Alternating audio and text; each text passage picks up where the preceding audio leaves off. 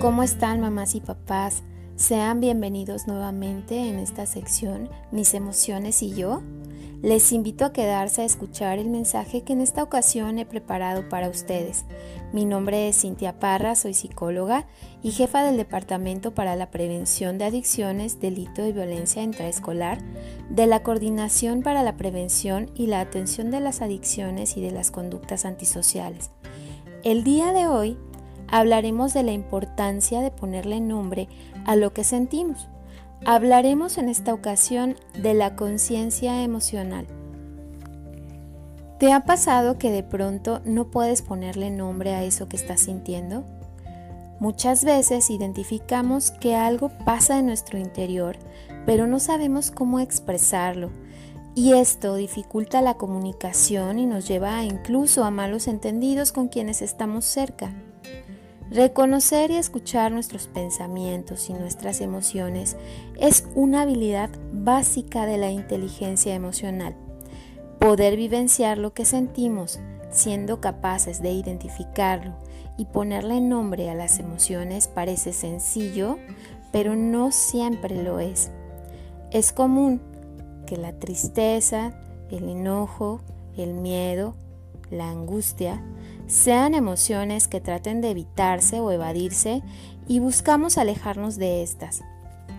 Muchas veces intentamos tapar lo que sentimos con algún fármaco, con comida, con televisión y bueno, esto puede ser que momentáneamente nos alivie. Sin embargo, si las emociones no se gestionan adecuadamente, solo ponemos un parche y tarde o temprano esto será insuficiente.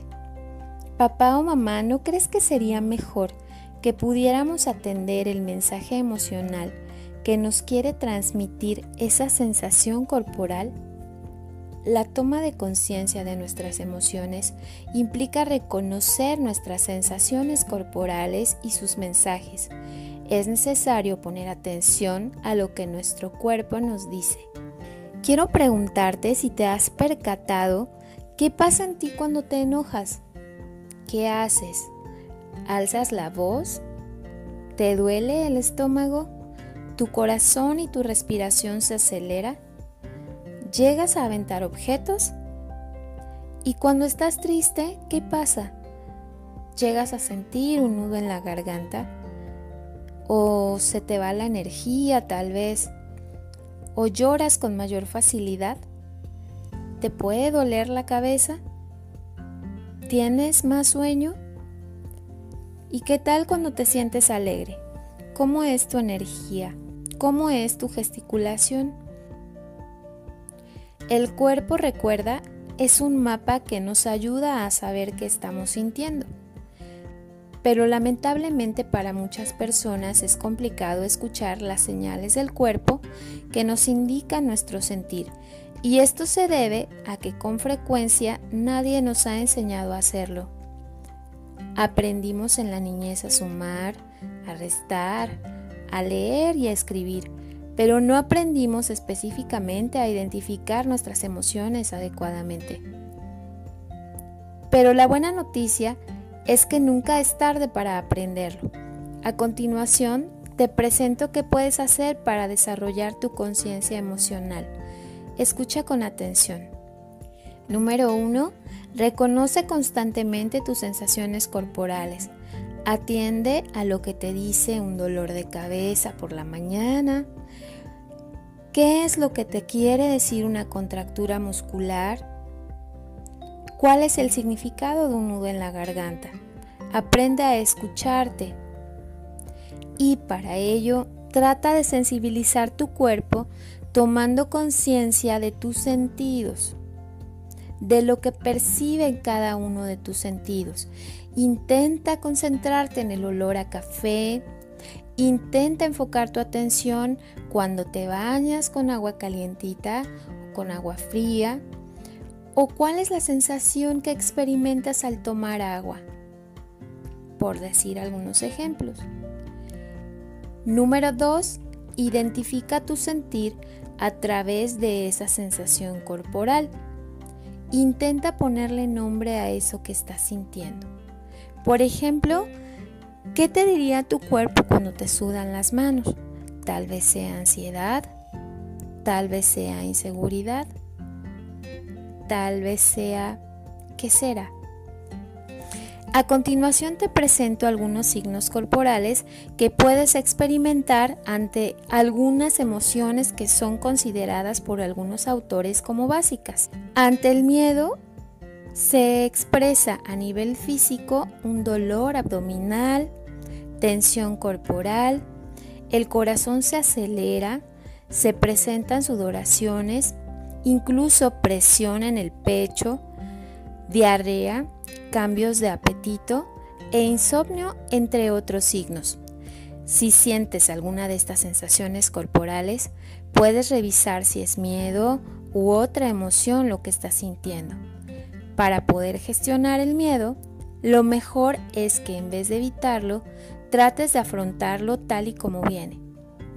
Puedes practicar técnicas de respiración y relajación, como te he enseñado, y esto te ayudará a gestionar tu miedo. El enfado es otra emoción que nos ayuda a pasar a la acción y a defender nuestros derechos cuando sentimos que se ha cometido una injusticia. Entre los síntomas físicos más comunes se encuentran la tensión corporal, aceleración de la respiración, tensión de la mandíbula, subida de temperatura corporal, dolores de cabeza, por ejemplo. Estas sensaciones físicas nos pueden indicar que estamos frustrados y es necesario que aprendamos a gestionar esta emoción de forma asertiva, ya que muchas veces puede estar reprimida.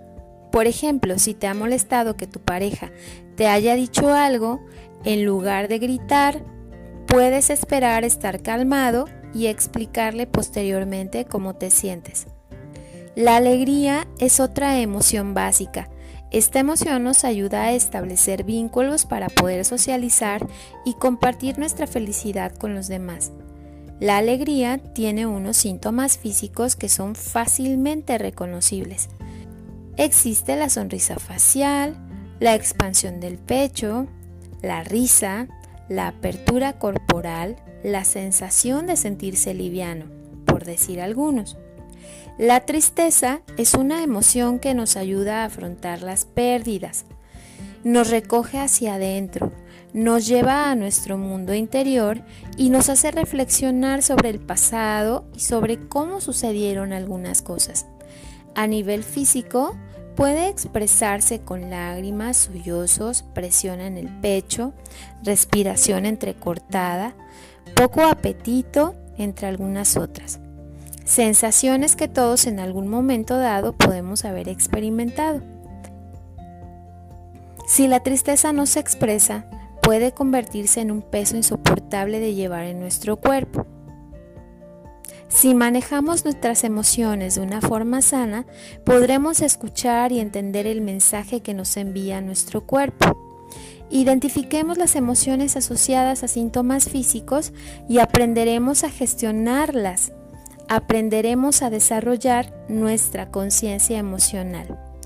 Piensa que tu cuerpo te ayuda a conocerte mejor si aprendes a interpretar sus mensajes y le das lo que necesita. Solo hace falta abrir la mirada a tu parte física para que esta sea una parte importante de tu vida. Desarrolla tu conciencia emocional. Espero que estas pautas de acción impacten de forma positiva tu estilo de vida, pues de ser así estoy segura que también influirá positivamente en tu dinámica familiar.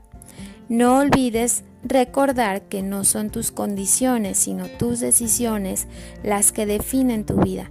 Así que decide desarrollar tu inteligencia emocional para vivir en armonía y con mayor sentido. Nos escuchamos en la siguiente sección de Mis emociones y yo. No puedes perdértela. Mi nombre es Cintia Parra y ha sido un placer acompañarte. Hasta pronto.